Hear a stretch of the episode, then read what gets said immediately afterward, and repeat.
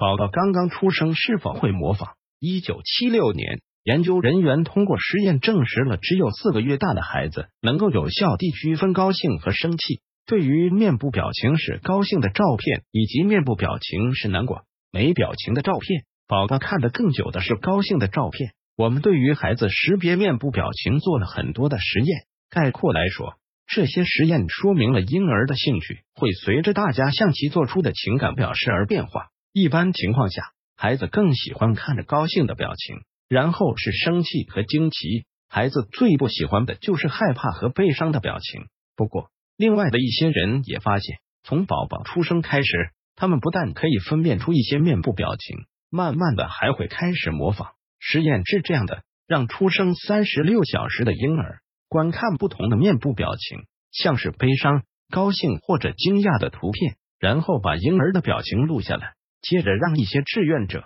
仅仅通过观看婴儿的脸来猜出孩子看到过什么表情。结果实在出乎大家的意料，志愿者仅仅看了婴儿额头、眼睛和嘴部的动作就答对了。婴儿对所看到的面容模仿的非常像。所以大家一下子就能够猜对结论。众所周知，婴儿对爸爸妈妈的心情十分敏感。